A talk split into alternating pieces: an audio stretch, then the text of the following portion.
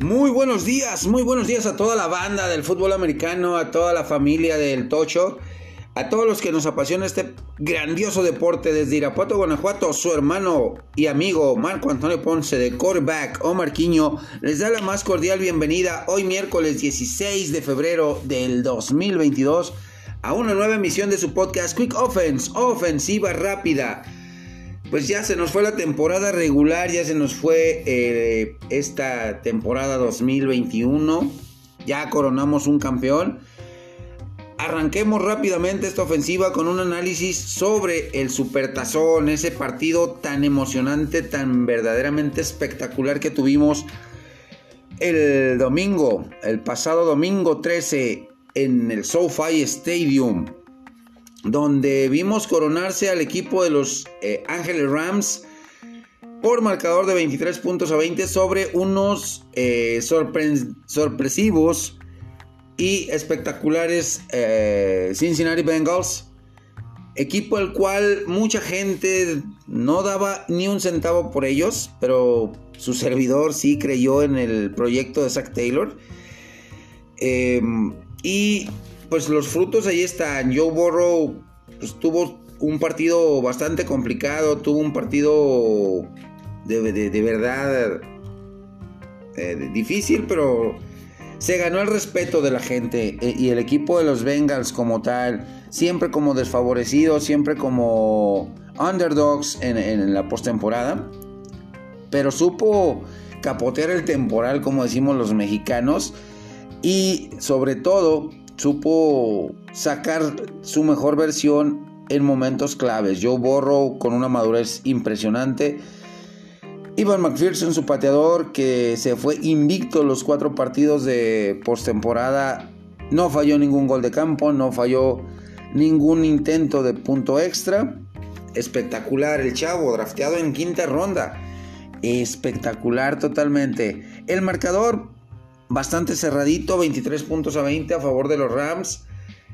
Eh, pues el primer cuarto del partido, los Rams se ponen arriba en el marcador, 7 puntos a 3. Después, eh, nuevamente los Rams eh, se van 10 puntos a 7 y 10 puntos a 3.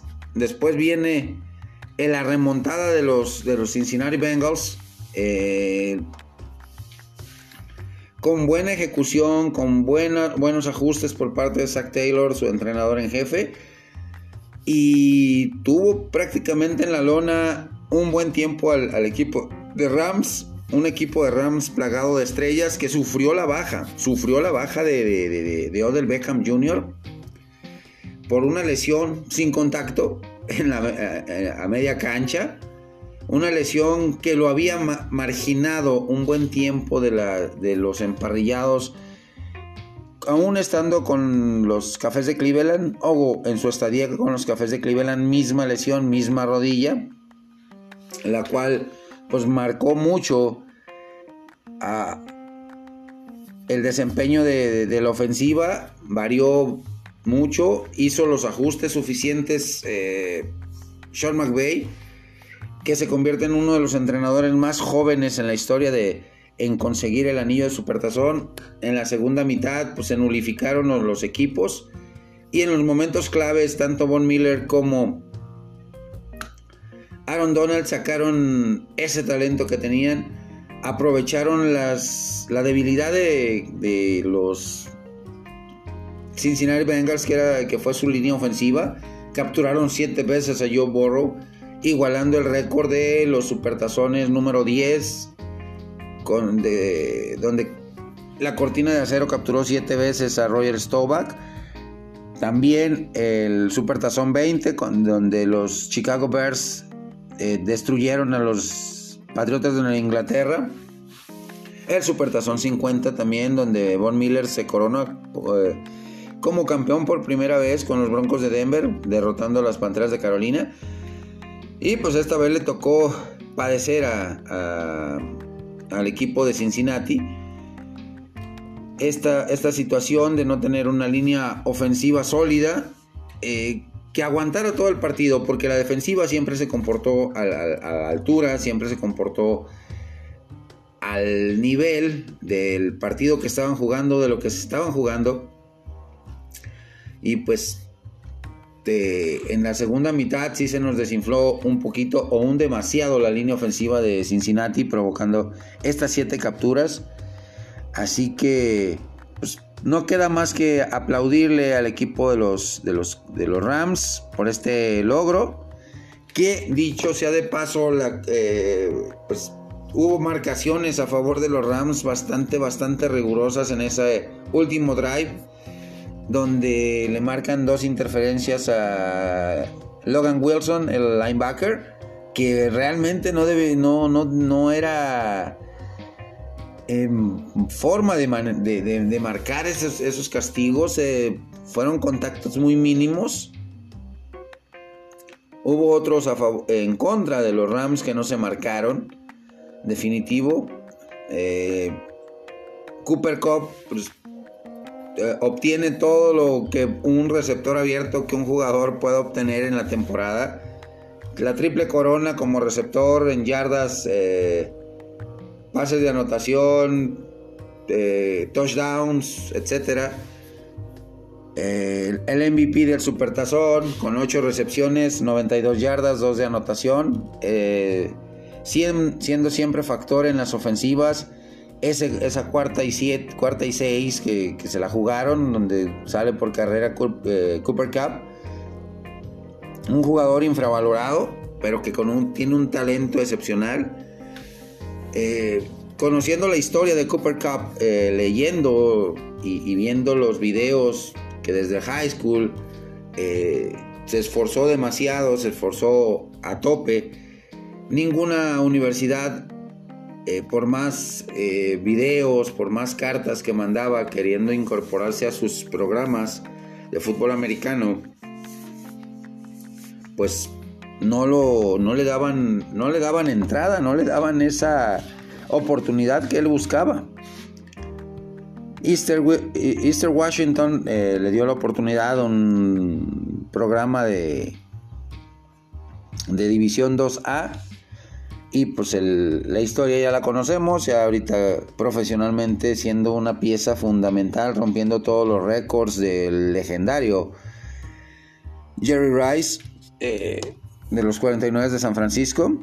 Así que pues, Cooper Cup bien merecido ese MVP del, del Supertazón, ese jugador ofensivo de la, de la, de la liga. Matthew Stafford, una pieza importantísima, su llegada pues fue un boom, fue un boom total para la ofensiva de los, de los Rams. Y poco a poco fue agarrando ese liderazgo en postemporada.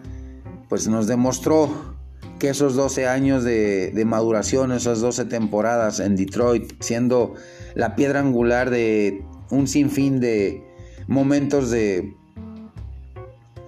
reconstrucción para el equipo de la ciudad de los motores, pues valieron la pena, valieron la pena, funcionaron, fueron, eh, nos dieron la mejor versión de Matthew Stafford.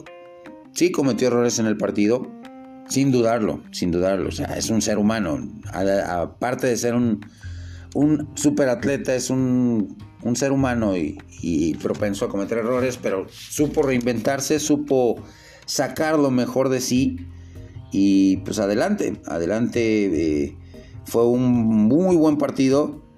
Cincinnati, en un análisis a fondo de este equipo, creo que tiene potencial Zach Taylor como entrenador en jefe, como motivador, como estratega, para tener al plantel de, de Cincinnati en lo más alto las próximas 5, 7, 8 temporadas con los jugadores que tiene, con el talento que tiene en jugadores de primero, de primer año, de segundo año, de tercer año, eh, los veteranos que llegaron aportaron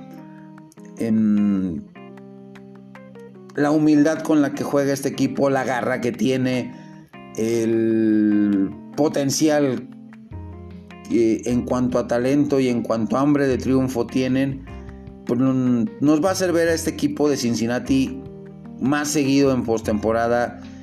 Lo van a tomar con más eh, respeto sus rivales. El haber clasificado el equipo de Cincinnati, como primero de su división, como líder de su división, donde tienes a los Steelers legendarios, a los Baltimore Ravens, a los Cleveland Browns, te da un mérito especial.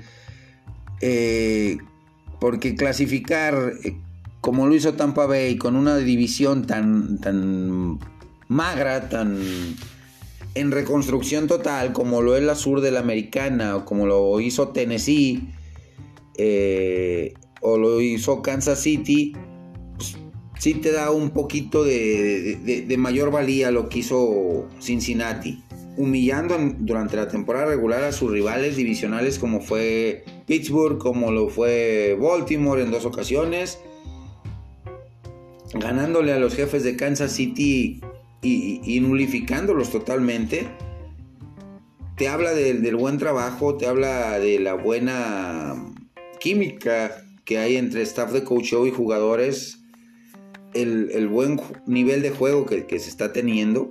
Así que Cincinnati, mis respetos, es un equipo que se hizo a base de hombres, no de nombres.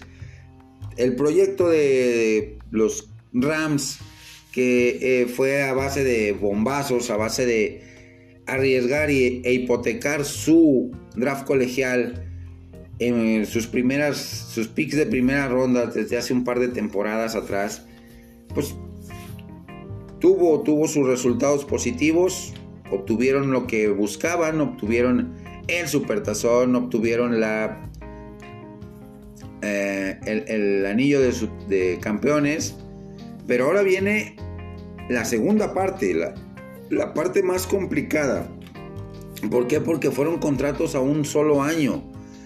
Eh, Von Miller, Jalen Ramsey, em, este señor eh, Odell Beckham Jr., que lamentablemente la lesión lo va a mantener alejado de los emparrillados de 8 a 10 meses. Una cantidad tremenda tomando en cuenta que su contrato vence, que su contrato expira en marzo de este año. Igual el de Von Miller, eh, pues viene el proceso de reconstrucción, de renovación de contratos, Stafford también.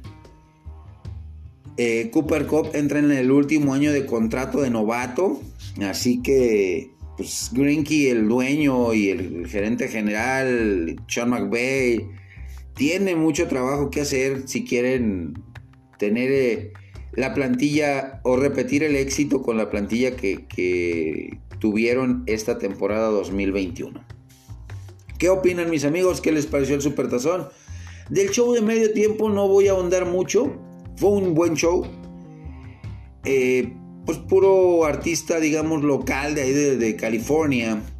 Eh, Eminem, eh, Snoop Dogg, Dr. Dre, de hip hop, de rap, eh, que hicieron su esfuerzo, pero no fue un show de medio tiempo como, lo, como, lo, como nos lo quisieron vender. Siendo yo de la vieja escuela y habiendo disfrutado de muchos, muchos shows de medio tiempo, puedo decirles que se quedó corto, se quedó realmente corto a las expectativas. Para muchos les gustó, muy respetable. A mí no me lleno el ojo. Eh, lo vendieron como que si eh, eh, fuese, como que si fuese mejor que el show de medio tiempo que fue el parteaguas de todo esto. Y me refiero al de la al del Rey del Pop en Pasadena, California, en el Supertazón 28 eh, Michael Jackson en ese supertazón de Bills contra Vaqueros, que fue pues un antes y un después de los del show de medio tiempo. Eh, también otro detalle a tomar en cuenta pues fue la cuestión de la presentación que hizo el dueño de los de la XFL, Dwayne de Roca Johnson, presentando a los dos contendientes del Supertazón como que si fueran luchadores, como que si fuera una presentación de la WWE. Eh, me gustó, me gustó ese, ese detalle, sí estuvo bastante interesante, estuvo bastante bueno. Em, un SoFi Stadium lleno hasta las lámparas, eh, con más aficionados de los bengalíes o apoyando al, al, underdog, al desfavorecido, porque hasta en las casas de apuesta fue desfavorecido el equipo de Cincinnati. Pero pues ahí está, ahí está, se, da ese rojazo a la temporada, una temporada llena de cosas buenas, de cosas malas, de cosas para reflexionar, de detalles eh, y pues nos ha, nos ha dejado, nos ha dejado cosas muy muy buenas la, este supertazón. Viene eh, la agencia libre, viene el combine en marzo, viene el el draft en, abril,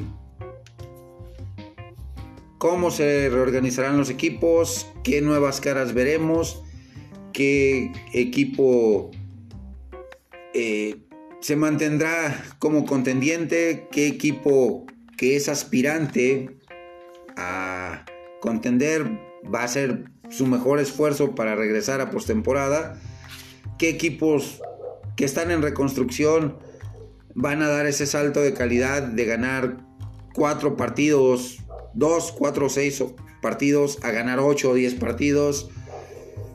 Son muchas las, dudas que tenemos, son muchas las situaciones que vamos a tener de aquí a que se dé el nuevo kickoff.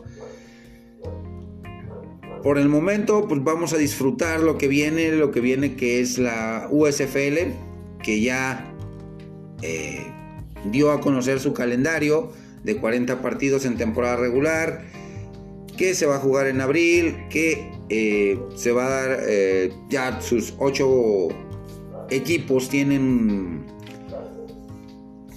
sus 8 equipos, perdón, tienen entrenador en jefe, algunos viejos conocidos de la NFL, otros eh, pues, entrenadores con mucha, mucha experiencia en el, en el ámbito colegial pues así, así de, rápido. Ya tenemos esta liga primaveral en su en su regreso que tuvo cosas innovadoras en los 80s, la repetición instantánea, la conversión de dos puntos que actualmente eh, ejecuta con gran maestría la NFL, pues provienen de esa, de esa liga de primavera que tuvo eh, tres temporadas con dificultades, con complicaciones en los 80s, con el equipo de Filadelfia, eh, las Philadelphia Stars siendo los campeones en dos ocasiones, y el mismo equipo de Filadelfia que cambió de sede a Baltimore, a los, a los, Baltimore Stars, en el último, siendo el último campeón de esta liga, pero de donde también tuvimos talento que ahorita ya está en el Salón de la Fama de la NFL, como Reggie White, en paz descanse, el ministro de la Defensa, eh, Steve Young, coreback de San Francisco, ganador de un anillo de supertazón, el buen Herschel Walker, que también jugó ahí en la USFL, este Jim Kelly, mariscal de campo de los Bills de Buffalo, leyenda de los Bills de Buffalo, que hace, un par, hace unos cuantos días estuvo de manteles largos cumpliendo años. Em, también estuvo como parte activa de la USFL. Pues hoy regresa con un formato de draft bastante interesante. Lo estuve leyendo y analizando. Van a. Los ocho equipos van a tener un total de 25, 27 rondas de draft. ¿Por qué? Porque van a elegir por posiciones. Primero safeties y cornerbacks, después eh, linebackers, después línea frontal ofensiva, línea frontal defensiva, pero por... por... Ya, se me fue el rollo. Por día. Y cada, cada posición va a tener 6 rondas, 5 rondas, 10 rondas el, mayor, eh, o lo que es la, conformación de, la ofensiva, eh, alas cerrados, receptores, running backs, fullbacks, eh, quarterbacks. Bastante, bastante atractivo eh, este, este sistema de, draft que están buscando implementar en su primer, en su reaparición la, USFL. Me gusta, me gusta. Vamos a, darle ese, ese voto de confianza. la temporada como tal inicia en abril terminen a finales de julio. Pero viene, viene interesante, viene interesante la USFL. También va a arrancar la Liga Europea en, abril. Ya con cuatro franquicias más. Eh, en su segunda temporada. Un franquicia en Turquía, franquicia en, Suiza, franquicia en. otra franquicia en Alemania la NFL que regresa a México también es, un tema no mayor después de dos años de ausencia por tema de pandemia. También se anunció partidos en Alemania eh, de, la, NFL. El comisionado se encargó, eh, tanto en Frankfurt como en Múnich va a haber partidos. Cada vez se está expandiendo más eh, el mercado de la NFL, la liga como tal. Me gusta, me gusta toda esta situación. Uno de los equipos, eh, cambiando radicalmente de tema, que está en vistas de perder o de, tener fuertes negociaciones en, el, en la agencia libre por la gran cantidad de jugadores que va a perder. Es el equipo de la estrella solitaria, los Dallas Cowboys. Tienen un total de 21 jugadores sin restricciones, agente libre sin restricciones, en nombres como Amari Cooper, como Cedric Wilson, como Noah Brown, como Malik Turner, como eh, Anthony Brown, Greg Sorline, que Greg Sorline sí me gustaría que se fuera. Eh, definitivamente nos costó muchos partidos, nos costó muchos, muchos partidos, eh, sus, hierros, sus fallas. Está de Marcus Lawrence, está Leighton Banderesh, está Keanu Neal, está Desmonta Casey, está Jaron Kers. Eh, hay varios, varios jugadores, los cuales, si hacemos un balance, la mayoría deberíamos de buscar retenerlos o debería el equipo de la Estrella Solitaria buscar retenerlos. Porque hicieron muy buenas cosas. Cedric Wilson sacó las papas de la lumbre cuando Amari Cooper llegaba a jugar con lentes oscuros, que no rendía, que contra los rivales más débiles se lucía, pero también contra rivales fuertes desaparecía totalmente. Y no es culpa del receptor. Aquí soy bien enfático. Es culpa del mal diseño de la ofensiva de Kellen Moore. Si tu mejor arma a larga distancia, que es Amari Cooper, prescindes de él en partidos importantes o contra rivales contendientes y te dedicas a jugar puro pasecito pantalla, puro eh, bubble, eh, Sí, puro pase pantalla, pura play action pass, pura bootleg, eh, puro pase corto. Pues no, eh, obviamente la producción de tu mejor jugador en este aspecto va a disminuir dramáticamente. Va a tener eh, bajones importantes en su rendimiento, en sus estadísticas y esto al final de cuentas, al final del camino, va a hacer que, como dijo Stephen Jones, eh, eh, vicepresidente operativo de los Dallas Cowboys, en una entrevista, a Mari Cooper no, me no llenó mis expectativas. Pero no es justamente a Mari Cooper, no es solamente el desempeño de Mari Cooper, sino el mal, desempeño, el mal desarrollo de jugadas o la mala planeación del playbook ofensivo, donde borras en las segundas mitades a tu mejor arma a larga distancia y te enfocas en pases de 5, 10, 15 yardas buscando generar más yardaje después de la recepción y no, no, no teniendo, no teniendo la certeza de que tienes un jugador que te puede extender, eh, eh, estirar la cancha de manera muy fuerte, de manera exponencial, de manera general, pero tienes que saber mezclar tu, tu playbook, tienes que saber en qué momento utilizar una jugada de pase largo, en qué momento utilizar una carrera por dentro, en qué momento utilizar una carrera por fuera de los tackles, en qué momento utilizar eh, eh, a tus receptores por el, eh, en trayectorias de slot, en qué, en qué momento utilizar a tus, jugadores de, pase pantalla, a tus jugadores de, que son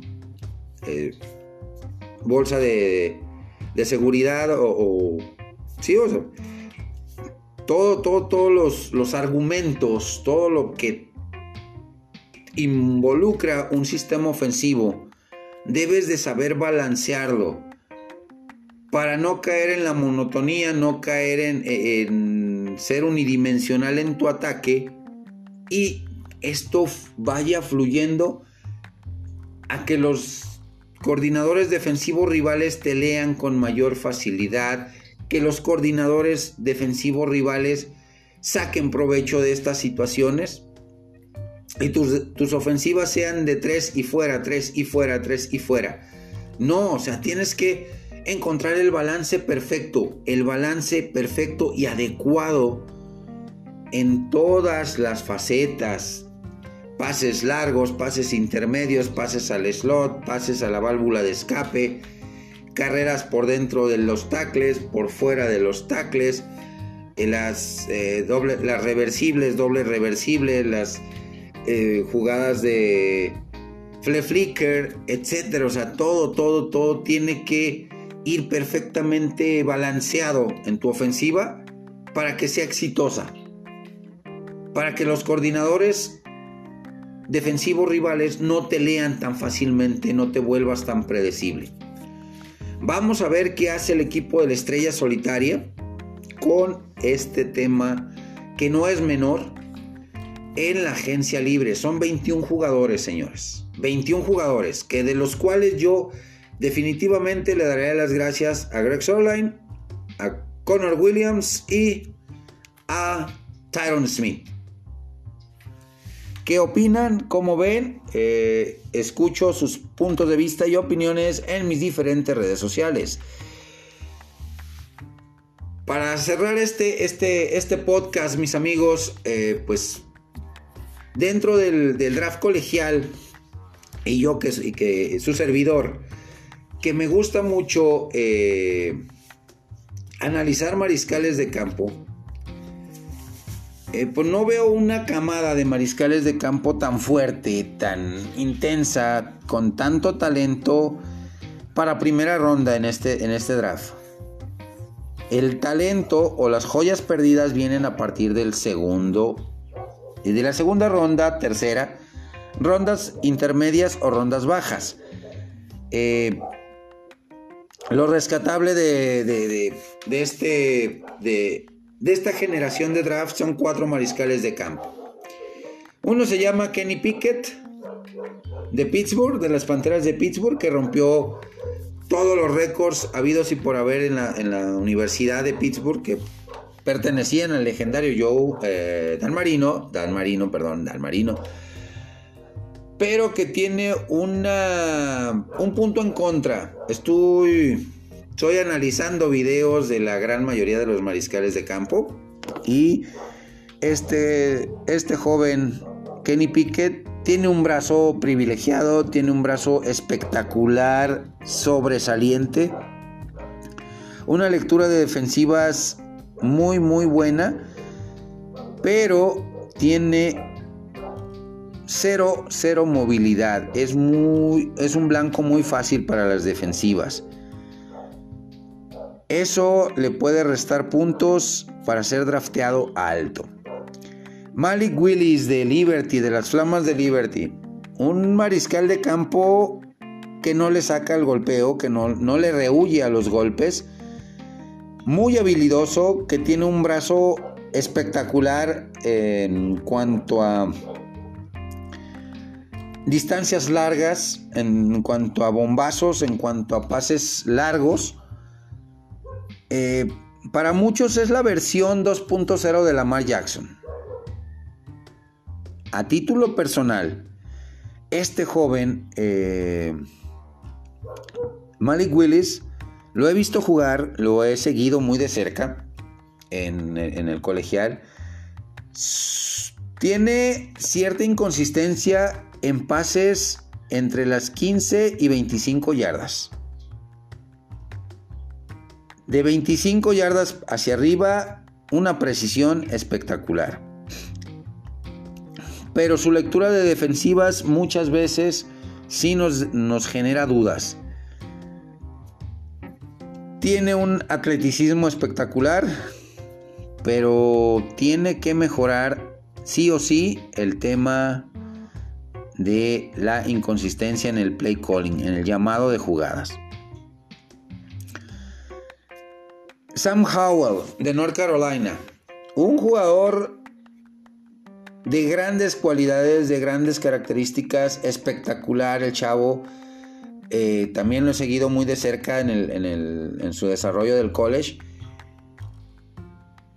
Tiene un brazo, no una bazuca en el brazo, pero sí un brazo de mucha precisión, de mucho toque. Me gusta mucho eh, lo que muestra Sam Howell en su, en su forma de juego, mucho liderazgo. La única, el único detalle que he visto con Howell se llama que lo comparan mucho con Baker Mayfield, que es muy temperamental, que es muy pero ese temperamento en ocasiones le juega en contra y comete errores básicos, comete errores eh, muy básicos y eso le puede restar ciertos puntos. Y el último, Matt Corral de Ole Miss, que pues tuvo una lesión bastante considerable en su último juego colegial contra Baylor. Eh, pero de que tiene atleticismo, de que tiene una visión de campo espectacular, de que tiene un brazo con mucho toque y una bazuca también, o sea, sabe mezclar muy bien en qué momento lanzar pases con mucha fuerza, en qué momento lanzar pases con mucho toque. Eh, me gusta, me gusta mucho el tema de eh, Matt Corral. Vamos a ver cómo o qué versión vemos de él en, el combine, que es el primer paso para si la lesión le, le bajó el bonus en su carrera por ser pick de primera ronda, pues el combine, los pro days en su universidad, pueden eh, ser factor muy muy importante para que vuelva a ganar esos bonos y estar dentro de la palestra en la primera ronda del draft. Hemos cerrado, mis amigos, este, este, este podcast. ¿Qué les parecieron los temas? ¿Qué temas proponen ustedes? Ah, se me, se me estaba olvidando, ya, ya los nueve, entre, los nueve equipos de la NFL que estaban sin entrenador ya tienen entrenador en jefe. El último, pues, eh, era el equipo de Minnesota, que no tenía entrenador porque Kevin O'Connell, coordinador ofensivo de los Rams, estaba con el equipo de los Rams en el Supertazón. Así que ya, los nueve equipos que, les faltaba coach ya tienen entrenador en jefe. Los Bears eh, con Matt Belfus, los Tejanos con Lobby Smith, los eh, Santos con Dennis Allen, los Jaguars de Jacksonville con Doug Peterson. Eh, ¿Qué otro equipo me falta? Pues son varios, son varios. Pero ya, los nueve eh, equipos ya tienen... Eh, ah, Miami con Mike, Mike McDaniel, que es de corte ofensivo. algo que le va a ayudar mucho a Tua Tagovailoa, el mariscal de campo de los, de los, eh, los Dolphins, para desarrollar y, desenvolverse mejor en su en su proceso de crecimiento y de, tomar las riendas de la ofensiva de los Dolphins. Eh, Brian Dable con los gigantes de, de Nueva York, también ya está más que firmado. Ahora viene el proceso de trabajar con, lo que, con el material que tienen, ver con sus gerentes generales qué van a draftear, cuáles son sus prioridades, cuáles son sus necesidades de cada uno de estos nueve equipos de cara a la temporada 2022. En otra nota, pues también eh, respectiva a, a, esto del draft y de los coaches, eh, es increíble, es increíble ver cómo un entrenador en jefe tan joven como lo es el actual campeón Sean McVay, en tan corto tiempo ha tenido ya coordinadores, eh, colaboradores de él, que están teniendo éxito en la liga, que están eh, siendo ya entrenadores en jefe.